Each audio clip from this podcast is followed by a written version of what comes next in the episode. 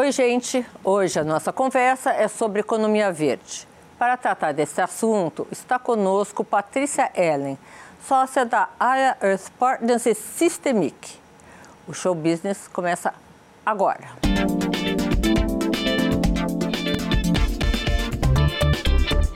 Transformar o Brasil na maior economia verde do planeta pode parecer aí um objetivo bastante ambicioso e quase impossível para alguns. Mas para ela, que ajudou a criar um hub de economia verde, esse é o principal propósito da sua existência e do seu trabalho. Vamos falar agora com Patrícia Ellen, sócia da Aya Earth Partners e Systemic. Boa noite, Patrícia. Boa noite, Sônia. É uma honra estar aqui com você de novo. Muito feliz e muito obrigada pelo convite, ainda mais para falar de um tema tão importante. Pois é, né? Patrícia, estamos assim nessa batalha para salvar o planeta. Já, devíamos ter começado muito antes. Isso não está se intensificando agora, como sempre. A, a, o ser humano é reativo, né? Não é muito proativo, mas você é. O que, que a Earth está fazendo? Bom, acho que primeiro queria dar boa noite para todo mundo aqui e lembrar que eu acho que a gente acabou de ter um grande treino sobre essa reatividade, né, que foi exatamente a pandemia. Eu estava como secretária de Desenvolvimento Econômico, Ciência e Tecnologia, e a condução desse gabinete de crise, para mim, foi a razão que me motivou a estar 100% focada na Earth Partners hoje e nesse trabalho com a Systemic, porque o nosso grande objetivo, Sônia, é lembrar exatamente que essa pandemia foi um treino, que os desastres naturais, a natureza está mandando mensagens muito claras para a gente, e que no caso do Brasil, o problema é também a solução. Né? Exatamente transformar o Brasil numa potência verde é a nossa chance de mostrar para o mundo um novo modelo de desenvolvimento econômico e unir a nossa sociedade em um sonho comum. Você está montando esse novo modelo econômico? Como é que, como é que você está trabalhando? Então, na AIA Earth Partners, a gente trabalha, eu estou com dois chapéus aqui. Na AIA Earth Partners, a gente tem esse hub, esse primeiro ecossistema sustentável do Brasil. É um lugar onde a gente traz físico e virtual, onde a gente traz empresas, startups e provedores de serviços para tentar simplificar um, um tema que tem sido, parece complexo, que é a descarbonização da economia, que é como é que a gente cria negócios mais sustentáveis, mais verdes, muda processos processos produtivos, mas mostra que é possível fazer isso gerando valor para os negócios, para as pessoas e para a natureza. E a gente traz esse meu segundo chapéu da Systemic, dados mostrando quais são as cinco transições globais que precisam acontecer para que essa sobrevivência aconteça e também gerando prosperidade para os negócios. A gente fala de cinco transições: a transição energética, a transição da produção de alimentos e uso do solo, a parte toda de soluções baseadas na natureza a transição de materiais, né, uso de plásticos, etc., e a transição financeira. Então, são cinco transições que a gente mostra e comprova com dados científicos que elas acontecendo em tempo hábil geram uma chance para a gente manter ali o aquecimento global em condições adequadas para garantir a sobrevivência humana na Terra. Nenhuma outra grande nação no mundo hoje tem a chance que o Brasil tem de realmente utilizar esses ativos naturais, ambientais, de uma forma próspera para toda a nossa sociedade. Pensa que a gente pro fez... mundo, né? Para o mundo. Celeiro a gente tem feito o contrário no fim, né? Nas últimas décadas a gente não cresceu, aumentou o desmatamento e aumentou a desigualdade. Então imagina que se a gente faz ao contrário, a gente já é esse celeiro de alimentos. Se a gente agrega valor para esses alimentos que a gente produz, para exportar produtos de maior valor agregado, gerando mais empregos no Brasil e protegendo a natureza. É essa conta que só o Brasil tem a chance de fechar. Na área de energia elétrica, você também podia explicar para o nosso telespectador como nós somos privilegiados. Isso. No Bra o Brasil hoje é a única nação que tem uma matriz é, tão verde. Né? A gente tem hoje a energia elétrica, ela gera 70% mais ou menos da energia que a gente precisa. É, agora, é, separar eletricidade de gastos energéticos. Né? Na parte elétrica, a gente tem 70% da matriz hidrelétrica, que é muito mais verde. Água, água. Isso. E aí a gente tem, por exemplo, na parte de transportes, a gente gente tem outros usos, tem grandes oportunidades de melhorar nossa matriz energética de transportes, mas em geral. Energia solar. Energia solar, é eólica, que cresceu eólica. muito. Se você tem viajado para o Nordeste, assim, é, é, você vê aquelas usinas, fazendas eólicas por toda a costa do Nordeste brasileiro. Então a gente tem uma oportunidade grande com eólica, com solar, com hidrelétrica, com etanol, com biocombustíveis. Então a gente tem assim muitas oportunidades uh, e podemos uh, aproveitar essas oportunidades para produção interna e também para exportação desses ativos que têm um valor tão importante agora. Se você, eu acabei de voltar, eu tive muitos fóruns internacionais na Europa, nos Estados Unidos. O grande debate que nós temos hoje, principalmente após a pandemia, a guerra na Ucrânia, é segurança alimentar e segurança energética. A gente tem as duas coisas no Brasil. Patrícia, eu, eu, eu vou fazer. eu aprendi isso com um banqueiro, que toda vez que você apresentava um projeto para ele, me diziam os diretores, a primeira coisa que ele perguntava era: o que, que pode dar errado? Né? Nós temos tudo para dar certo. O que, que pode dar errado? Justamente para a gente evitar e conseguir se preparar para isso. Eu acho que pode dar errado três coisas principais. A primeira é a gente transformar essa pauta numa pauta política, ideológica. Quando a gente coloca que existem é, grupos que querem coisas diferentes, a gente perde muito tempo para construir uma coisa única e mais forte eu viajo, assim, eu sinto uma vontade de voltar para casa e dizer, gente, vamos nos unir, vamos defender o Brasil com uma voz única. A gente falar de formas diferentes nos divide e nos enfraquece muito. Eu acho esse o primeiro grande risco. O segundo grande risco é transformar a sustentabilidade numa pauta chata. Né? Aí fala, é difícil, vou mudar minha vida, não quero essa complexidade. E o terceiro, a gente ir para as respostas fáceis, que é vamos só exportar o que a gente tem de menor valor agregado, o que o mundo está precisando, e continuar importando tecnologia. Então a gente exporta o que a gente tem de mais rico, né? o nosso alimento, e a gente importa a tecnologia dos países gente exporta o presente natural. É, a gente precisa inverter um pouco isso, né? Uh, esse desmantelamento do Ministério do Meio Ambiente, sancionado agora pelo presidente Lula, pelo Congresso, qual a sua opinião sobre isso? Eu acho que esse foi um exemplo do que a gente falou do risco, do primeiro risco que a gente acabou de falar, né?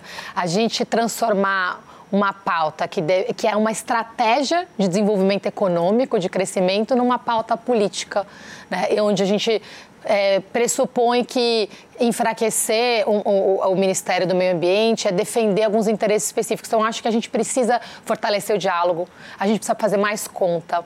A gente, focando agora em desenvolver uma agricultura sustentável, você me perguntou o valor da floresta em pé.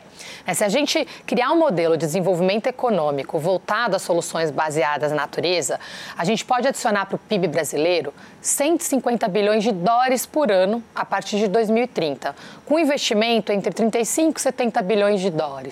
Mas isso precisa de união, precisa de diálogo, precisa de políticas públicas e parcerias público-privadas. Então, a gente é. continuar nesse debate político, de novo, nos enfraquece. Eu acho que a população ela está tendo pouco acesso a informações é, importantes. Né? Para quem está em casa agora, é. as pessoas estão perguntando, provavelmente, eu preciso de comida, eu preciso de emprego. É, essa discussão do meio ambiente às vezes parece distante para as pessoas. Então, nós, líderes públicos, privados e sociais, temos a responsabilidade de passar a informação correta. O Brasil é um celeiro alimentar para o mundo. Como eu acho, se você for pensar, é, é, revoltante como brasileira, como cidadã, ver um país que exporta tanto alimento ter gente passando fome. É, hoje, neste momento, a gente tem 35 milhões de pessoas passando fome e mais de 100 milhões de pessoas em insegurança alimentar. Essas pautas, elas não deveriam ser contraditórias, elas são uma pauta única. A gente precisa de uma política de produção alimentar que contemple tanto a gente como exportador, um Brasil próspero, exportador presente no mundo, mas um Brasil próspero para dentro de casa também, que inclua suas pessoas. Então é a mesma pauta. E se a gente colocar o Ministério do Meio Ambiente, com o Ministério da Fazenda, com o Ministério da Agricultura, pensando políticas de segurança alimentar, de produção alimentar e de incentivo para uma matriz econômica mais verde, é uma coisa só A gente, a gente deveria ter um Congresso unido. Então, para a população, eu vejo uma dificuldade muito grande, porque quando a gente vê os congressistas colocando ali, ou você escolhe isso ou aquilo, parece que ou a gente escolhe emprego ou a gente escolhe meio ambiente.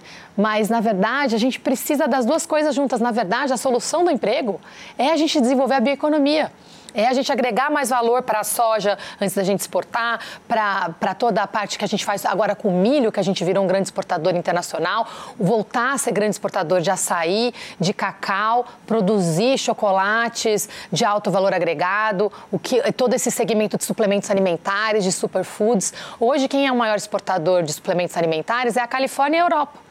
E o Brasil, de novo, é um fornecedor de insumo. O que, que poderíamos fazer para unir o país em torno da meio ambiente, agricultura, enfim, equilíbrio das contas fiscais. A gente precisa de planos e políticas públicas sólidas para que a população que se sejam encaixe. planos de Estado, né? Exato, planos de Estado, não de partidos, não de governos. Nesse caso agora, urgentemente, um plano de desenvolvimento econômico para o Brasil, né, que mostre esses, esses valores, os 150 bilhões de dólares em PIB adicionalmente por ano, a partir de 2030, vem da floresta em pé, da valorização dessa floresta em pé, pagamentos por serviços ambientais para as pessoas que vivem nas florestas, vem da gente ter uma agricultura sustentável de maior valor agregado, a gente precisa intensificar a produção lavoura, pecuária, floresta, vem de um terceiro pilar que é a indústria reinventada e de um quarto pilar que é a bioeconomia. Então essas quatro coisas juntas precisam de um plano com programas de incentivos, com uma transição do modelo fiscal. A gente está falando de uma reforma tributária. Essa parte é, do meio ambiente ainda é uma parte muito pequena dela. Nós temos o Ministério da Fazenda hoje que está desenvolvendo um plano de transição ecológica. É o momento, quando eu falo da União, todos os ministérios trabalhando juntos, juntos para lançar esse programa. E executivo com Congresso, por que não? Também governos estaduais. A gente vai ter a chance de ter uma COP no Brasil, no Pará, termos ali os nove estados da Amazônia Legal unidos de novo nesse planejamento. Por isso que até minha opção de voltar é, esse período para a iniciativa privada veio desse lugar de ter mais liberdade para fazer esse trabalho de diálogo e união, de poder transitar em campos diferentes, de transitar e falar com o produtor agrícola, de falar com uma instituição social que trabalha com economia familiar, com cooperativas indígenas, de ter essa liberdade de transitar, que às vezes o peso do cargo já te coloca numa caixa e a gente para de dialogar automaticamente. Eu tenho uma expectativa que o Ministério do Meio Ambiente dê a volta por cima e volte a dialogar, ainda mais envolva o setor privado, envolva o setor da agricultura, a mesma coisa com o Ministério da Fazenda. Acho que a gente tem essa chance. Ministério do Planejamento, né, cada um deles, o Ministério da Indústria e Comércio, a, a, a, as nossas federações, a indústria, as confederações, por quê? E aí vem o meu lado, quando, por que, eu falo de união? Viajar muito agora está me fazendo colocar em perspectiva as oportunidades que a gente está perdendo de sentar na mesa. Tem grandes negócios, Sônia, surgindo hoje nessa área os investidores estão vindo para o Brasil. Eles investem aqui, levam os produtos e as tecnologias e agregam valor em seus países. Né? Então, acho que eu sou muito brasileira, assim, mais acima de tudo. Né? Somos duas. Eu quero ver o Brasil. Agora, eu vou te fazer uma pergunta que você vai responder só no, no outro bloco. É possível o Brasil liderar uma economia verde? Apesar de governos, a iniciativa privada tem condições de fazer isso sozinha? Um minutinho só, tá? Gente, no próximo bloco continuamos nossa conversa com Patrícia Ellen, sócia da Earth Partners e da Systemic. Voltamos com nossa entrevistada Patrícia Ellen, sócia da Earth Partners e da Systemic. Patrícia, conversando aqui até, ó, puxamos um assunto aqui no intervalo, sobre regulação no mercado de carbono, que é uma coisa muito importante. O Brasil pode ser líder nisso, assim, em dois segundos.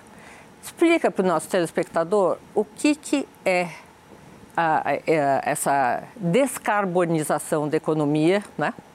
Como é que é operar no mercado de carbono, trocar crédito de carbono por, enfim, papéis, que isso é uma, uma, uma coisa mais financeira, e como é que está a regulação desse mercado? Tá bom.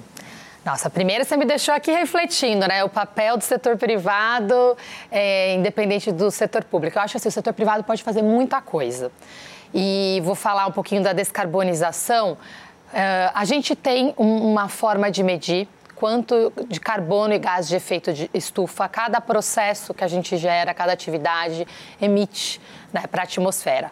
Hoje o mundo emite entre 50 e 60 gigatoneladas de carbono e gás de efeito estufa por ano é, 60 incluindo todos os gases de efeito estufa, 50 principalmente carbono. O Brasil... O que, são gases de efeito estufa? São os gases que a gente emite em processos que eles vão para a atmosfera e contribuem para um aquecimento global, global, que é um dos grandes impactos negativos que a gente tem hoje da industrialização, da, das técnicas mais poluentes e que fazem com que a gente tenha essa pressão de aumento de desastres naturais. Por exemplo, nesse último ano de 2022, a gente teve mais desastres naturais nesse ano do que nos últimos 20 anos no mundo. Desastres no mundo, não é só Brasil, gente. É furacões, terremotos. Então tem aumentado muito a intensidade, é, secas. O Brasil, a gente falou, o Brasil como celeiro do mundo, então aumenta a, a probabilidade de secas. Para a gente, secas seria um grande desastre econômico e social também, se elas passarem a ser... Energia elétrica. Exatamente. Eu venho, minha família, meu pai é sergipano, minha avó cresceu com a realidade da seca, então a gente entender isso né, acontecendo com muita intensidade é muito ruim para a economia. Então, a descarbonização envolve o que? A gente reduzir a emissão desses gases com processos mais sustentáveis, mais verdes. Um outro exemplo que é muito visível para a gente é o plástico, né? usos do plástico. A gente aumentou a quantidade de uso do, do, plástico, fenômeno que a partir de 2005 muito grande, e a gente tem hoje depósitos enormes escondidos no fundo dos oceanos de plástico que tem tido um impacto muito grande climático também. Então imagina que um dos, uma das possibilidades de carbonização é reduzir os usos do plástico ou utilizar formas de energia mais verdes. Na Europa, Sônia, 70% da emissão desses gases vem dos processos energéticos na indústria. No Brasil. Carvão. Carvão, toda a parte de, de energia, eh, energia fóssil, né? toda a parte dos processos combustíveis fósseis. No Brasil, 80% vem dos nossos processos de uso do solo, produção alimentar e desmatamento. Então, a gente emite 3 gigatoneladas por ano no Brasil, que é bastante pela nossa população. O percentual médio pela população é, é grande. Só que o nosso pertence... Nós somos quarto, né? É, é de emissão de, por, exatamente. De gás. Mas por per, per capita, né? Per, per capita. capita e também valor absoluto já é grande, representando hoje 10% do, do entre 5 e 10%, dependendo como você conta, dos valores do mundo. Né? Da 60 para 30 vai dar, para 3 vai dar 5%, mas dependendo das formas de contar, já é bastante relevante. Estados Unidos e China, 52%. Isso fazer. Porque aí entre Estados Unidos, China e Europa, a questão industrial deles é muito grande. Para a gente, a líquida é um pouco menor, porque a gente tem a floresta em pé, que sequestra exatamente. esse carbono. Então já tem um efeito maravilhoso da nossa floresta, que é exatamente reduzir as nossas emissões líquidas para entre 1,1 e 1,2. Então, menos da metade das emissões contam como emissões líquidas por causa do efeito de sequestro do carbono que nós temos. Então, esse é o cenário assim de, de carbono. Aí você falou do mercado. O, o, por que, que o mercado existe? Quem emite muito carbono pode fazer o quê? Faz a conta do quanto emite. Então, vou, uma siderúrgica que usa energias não renováveis, ela acaba emitindo muito carbono. Ela pode reduzir a emissão do processo dela ou fazer o que a gente chama de neutralização do carbono comprando é, um, alguma coisa que tem o efeito de reduzir o carbono. Ou então, os dois, né? Ou os dois juntos. Então pode reflorestar, pode comprar carbono no mercado é, voluntário ou no mercado regulado. Então, essa é a ideia. Para se criar os mercados, a gente precisa fazer a conta, quanto de carbono você está é, tirando, sequestrando com árvores que você planta, por exemplo, versus quanto que você está produzindo nos seus, nos seus processos. E os mercados, eles foram criados para isso, regular essa troca entre quem está consumindo né, e quem está economizando carbono. Economizando carbono. Agora, esse mer mercado, ele está regulado? No Brasil ainda não está. A gente está avançando. No mundo? no mundo? a gente tem. A Europa é a, é a, região mais avançada nessa regulação hoje. Tanto o mercado voluntário como o mercado regulado de carbono estão bastante avançados. É, e aí é onde eu te falo que o setor privado brasileiro pode fazer muito. O que a gente não sabe, e eu demorei para entender estudando esse, esses mercados, muitos dos padrões internacionais do mercado de carbono começaram com iniciativas do setor privado. Então as empresas se juntaram em coalizões coalizões e institutos para fazer estudos de novos padrões e muitos padrões foram criados, inclusive tem empresas que viraram padrões de mercado, né? O padrão Verra do mercado voluntário, é, os protocolos do Science Based Targets, que é como a gente mede a emissão de carbono de empresas, foi uma iniciativa que começou entre o setor privado e algumas organizações específicas, principalmente nesse caso WRI, que é o World Resource Institute, e a gente tem vários padrões que estão sendo criados em fóruns entre empresas. Então esses eventos eventos globais, a Semana do Clima em Nova York, a COP, é, que acontece esse ano, vai ser em Dubai em novembro, Davos, as empresas se reúnem, muitas forças-tarefas são criadas para começar a debater esses padrões que depois pautam as políticas públicas. E chega no Brasil muito tarde. E o que eu mais ouço hoje de empresários e empresas brasileiras, poxa, mas o padrão, por exemplo, de Science Based Targets da agricultura não considera a realidade da agricultura brasileira. É verdade, muita adaptação precisa ser feita, mas eu te digo que em muitos desses fóruns não existem empresários empresárias brasileiros nos representando nesse debate. Isso precisa mudar.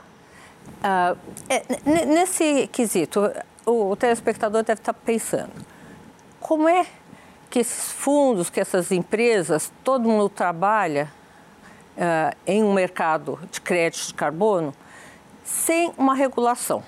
Então eu faço como eu quero. Como é que funciona isso? No Brasil, por exemplo. Hoje as empresas estão aderindo muito a padrões internacionais. É, e, quem, e quem conta, fiscaliza isso? E contando com fiscalização de auditorias, com padrões de empresas certificadoras. Tem poucas no mundo hoje, então. reconhecidas internacionalmente, são duas ou três que fazem esses padrões para o mercado voluntário. Né? E então é, não temos muitas opções, isso é parte do debate, inclusive, que nós temos hoje. É, e, e, é um tema que é complexo. Eu, eu, falo assim, a pandemia foi um grande desafio para mim, aquele trabalho que a gente teve que fazer com dados, mas eu nunca tive que estudar tanto quanto eu estou estudando agora, né, para a gente pensar em novos modelos de negócio e entender o mercado de carbono. Então, a gente ter especialistas nossos envolvidos nesses fóruns é muito importante. É, é, gera valor para a gente. O Brasil você mesma disse, é o maior mercado potencial. Ninguém tem a tem chance tudo de produzir ser tanto economia número um do mundo. do mundo. E já é mesmo sem o mercado regulado. Agora, economia a gente tem verde. sim. Né? A gente tem sim, você tem razão de exigir do Congresso que essa regulação aconteça o mais rápido possível, finalizar a regulação do voluntário, fazer a regulação do regulado, definir os processos para economia circular também toda a parte de fiscalização dos protocolos internos das empresas, tudo isso precisa acontecer. A regulação é urgente. A outra coisa urgente são programas de incentivo. Muitos setores vão ter que fazer investimentos no curto prazo antes deles terem uma rentabilização desses novos processos verdes. Então, regulação e programas de investimento. Incentivo veria de onde?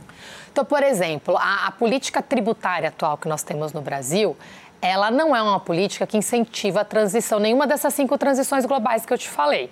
A gente tem tarifas, vou falar pelo caso que eu conheço melhor, o modelo do ICMS dos estados. A gente não tem, sabe que a gente não tem nenhuma taxonomia hoje que permite valorizar essas novas economias. Tem vários setores que não existem. Esses que eu mencionei da bioeconomia, você precisa criar criar para tributar, todo empreendedor sabe que tem que conviver com essa complexidade tributária nossa. Aí tem o KINAI, chama KINAI ali, aquele indicador de cada setor. Não tem KINAI para vários desses setores. Então a gente precisa sentar e combinar, olha, vamos recriar Quais são os principais setores? Por isso que eu te falo, o problema é a oportunidade, é a gente sentar todo mundo junto, criar um plano de trabalho para o Brasil nessas quatro verticais. Isso não é complexo. A parte complexa é a gente sentar linha a linha, setor a setor, criar programas. Que velocidade? A velocidade, é, a urgência acho que é o maior ponto. Esse ponto. Quando a gente criou a Earth Partners, foi muito para fazer isso, para juntar todo mundo, né? empresas, empreendedores, setor público, para a gente colocar todo mundo na mesma sala, física ou virtual, para a gente trocar experiências e acelerar esse processo. Às vezes, uma startup tem uma solução para a tua empresa. Estou fazendo um projeto super legal com uma empresa que faz delivery, né? É, faz entrega de comida. E eles estão sendo super avançados de pensar como é que é a emissão de carbono deles na parte da cadeia produtiva. De onde vem a comida, quem, de onde vem, qual é o processo do agricultor, qual que é, como que o lixo é trabalhado, as embalagens. É uma empresa que está virando protagonista de uma agenda que nem os governos estão olhando com o mesmo detalhamento. Então, acho que isso dá para fazer nesse espaço que a gente criou é para essas trocas exatamente existirem. Só nesse projeto com essa empresa a gente colocou três startups juntas trabalhando para que a gente possa buscar essas soluções. É, aí volta que eu sou o samba de uma nota só da União, vou traduzir aqui que é, é um modelo de colaboração exponencial. Colocar todo mundo junto né, para a gente criar novas soluções. Empreendedor faz isso todo o tempo. O Brasil é empreendedor, o Brasil é resiliente. A população brasileira é batalhadora, né? A gente sabe fazer. Eu venho de uma família super simples, eu cresci assim. O que eu, eu lembro que meus pais mais ensinaram: vai batalhar, filha, vai batalhar. Então a gente tem isso no nosso DNA. É usar isso agora para mostrar para o mundo esse exemplo, eu acho que pelo menos para mim, é o que me dá energia todo dia de acordar, de sair, de seguir. E eu acho que a gente está precisando disso, voltar a sonhar né, a unir a família na mesa. A gente passou por processos eleitorais extremamente estressantes. Que desuniu, desuniu nossas quantas famílias, famílias. Né? Muito, é, então, imagina muito sonhar triste. De novo. Muito triste. Exato. Patrícia, eu vou te explorar no próximo bloco também sobre um outro assunto completamente ligado a esse. Lixo. Você mencionou lixo. Todo mundo fala sobre floresta em pé? E poucas pessoas falam sobre lixo. Quanto é que o lixo produz de gases de efeito estufa? Um segundinho. Gente, no próximo bloco tem mais Patrícia Ellen, sócia da Aya Earth Partners e da Systemic. Não saia daí. Voltamos com Patrícia Ellen, sócia da Aya Earth Partners e da Systemic. Patrícia, Vamos falar agora sobre lixo. Como é que o lixo é tratado no Brasil hoje e quanto que ele produz de gases de efeito estufa? Tema complexo. Vamos lá. Lixo. O lixo, a gente teve alguns avanços importantes nas últimas duas décadas no Brasil. E até 5, uh, 10 anos atrás, a gente teve inclusive um histórico curioso, porque foi através do lixo que a gente começou a fazer as primeiras negociações de carbono no Brasil.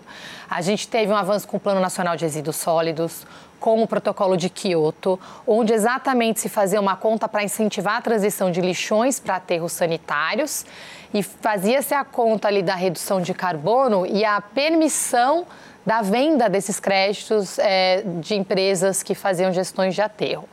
Com o novo mercado regulado do carbono, isso ficou muito incerto. Então, a gente tem uma decisão urgente para tomar com relação a isso.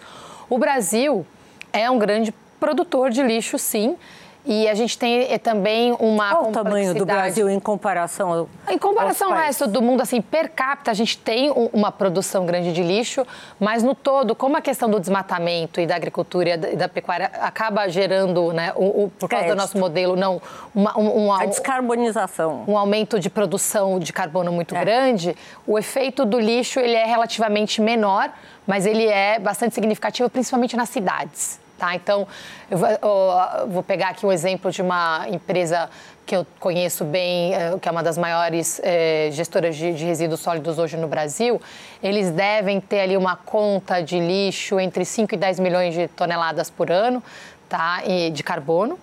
Então, a gente deve ter no Brasil hoje entre 50 e 100 milhões de toneladas, assim, de uma forma bastante expressiva, nessa parte de gestão de aterros. Claro. Só que daí tem os lixões, tem toda a parte do lixo que a gente não contabiliza, né? essa parte do mundo informal, que ele é muito maior, tá?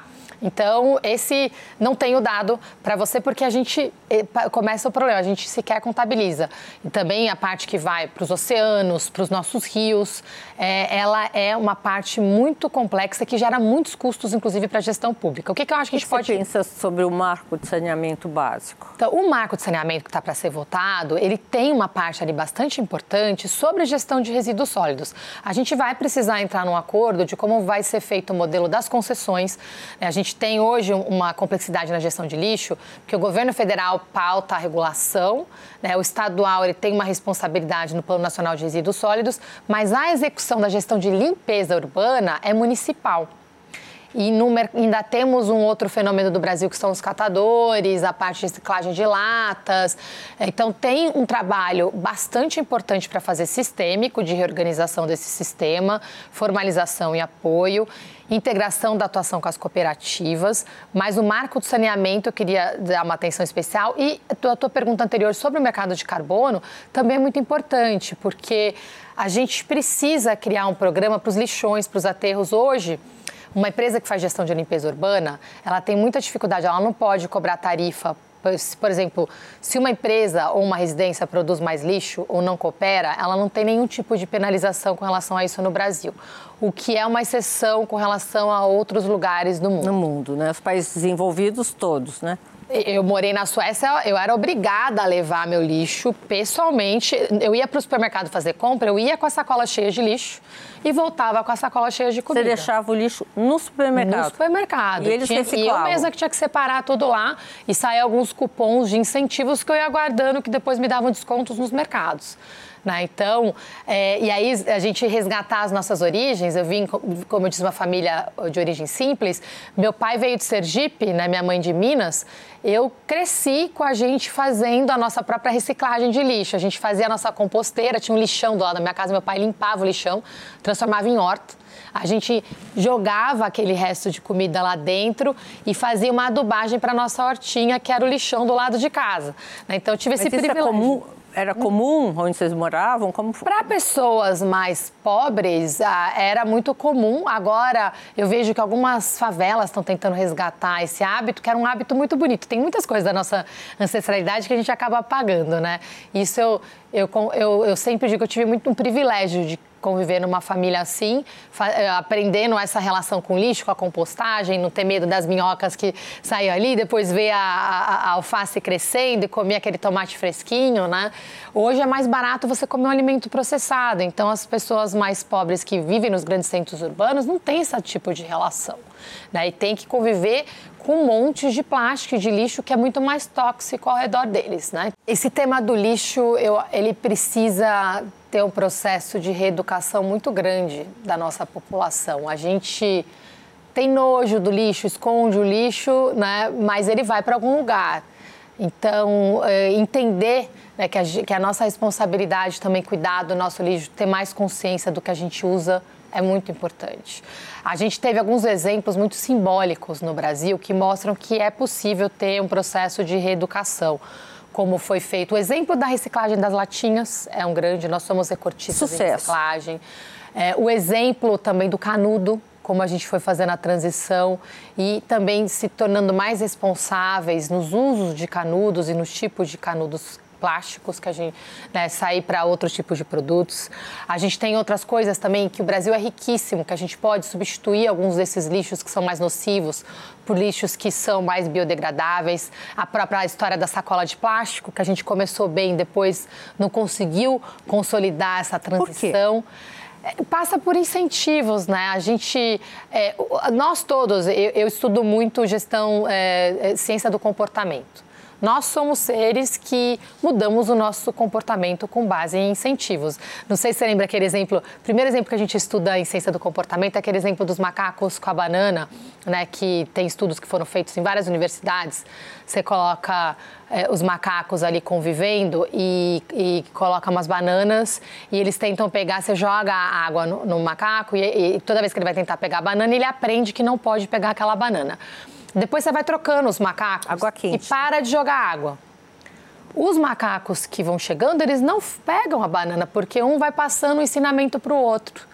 Né? Então, a gente precisa resgatar isso na gente. A ciência do comportamento aplicada para seres humanos, ela traz Cinto essa base. de segurança. Cinto de segurança é um ótimo exemplo. Né? A gente pegou rápido. Pegou e nunca mais mudou. Políticas sobre questões de onde, como é, é, uso do, do, cigarro, né, que, é, é, a questão de saúde, a, a liberdade de quem não, não, fuma versus quem fuma, o respeito. Então, a gente precisa fazer isso com lixo. E a gente, assim, precisa começar em casa, precisa começar na forma como a gente é, escolhe as coisas que a gente usa, os materiais que a gente usa e depois como a gente cuida dos dejetos. Isso faz parte da economia verde?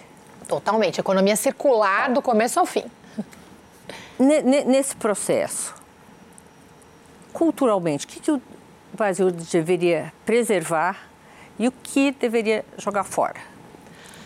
O Brasil precisa preservar a sua história de preservação, né? Acho que parece até um trocadilho, mas a gente pensar.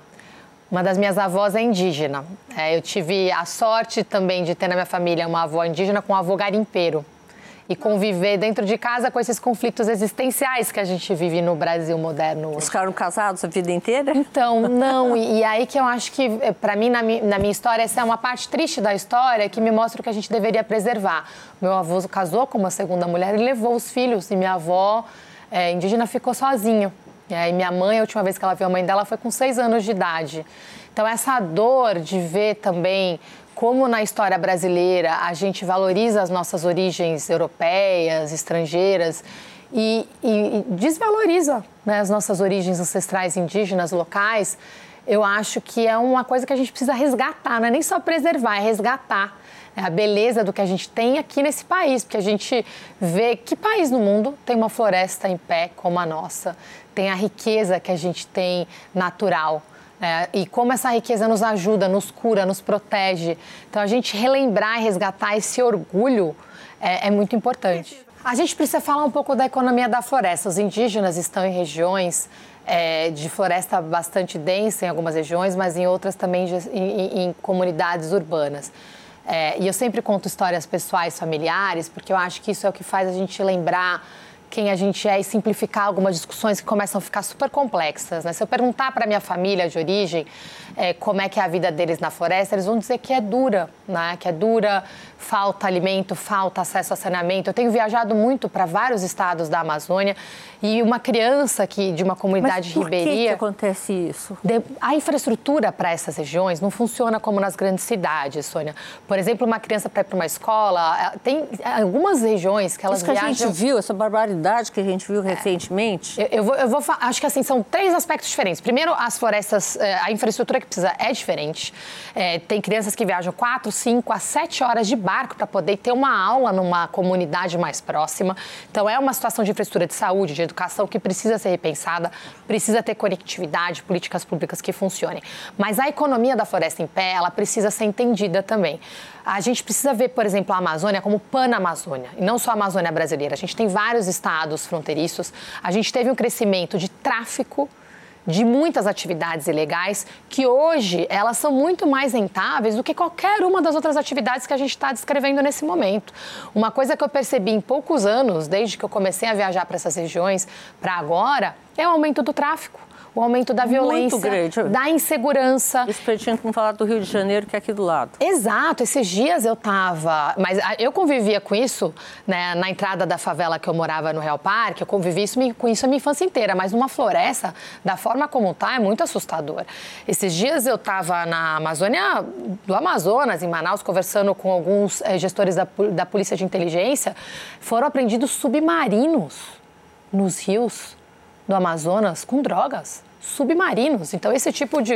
É, é uma economia que mudou rapidamente, é, tem uma tensão fronteiriça. Como a gente soluciona isso? Políticas públicas e, de novo, rentabilizar a floresta em pé, mas precisamos, nesse caso, precisa de uma política de segurança pública muito arrojada e, e com integração com os países fronteiriços. Aí precisa ser trabalhado com o Peru, com Bolívia, né? tem um, um trabalho muito importante para ser feito e que tem que ser rápido. Isso mudou rapidamente nos últimos anos. Eu tô, é, é, estou organizando agora a primeira vez que as minhas filhas vão comigo para a Amazônia e eu fiquei preocupada, pensando em questões de segurança, que quando gente vai sozinho, a gente pensa de um jeito, né?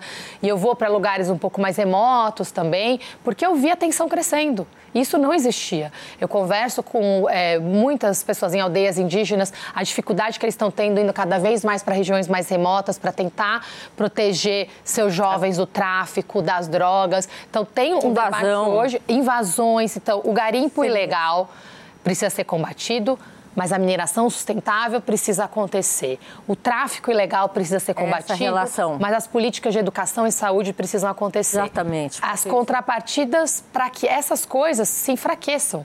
Como elas estão hoje, não vai funcionar. E políticas de segurança transnacionais são urgentes. A Panamazônia também precisa de um plano e isso precisa ser feito com os países eh, vizinhos também. Patrícia, muito obrigada pela sua presença. Tivemos uma aula aqui hoje Agradeço, Sônia, é um prazer. E espero que esse teu novo caminho seja de sucesso.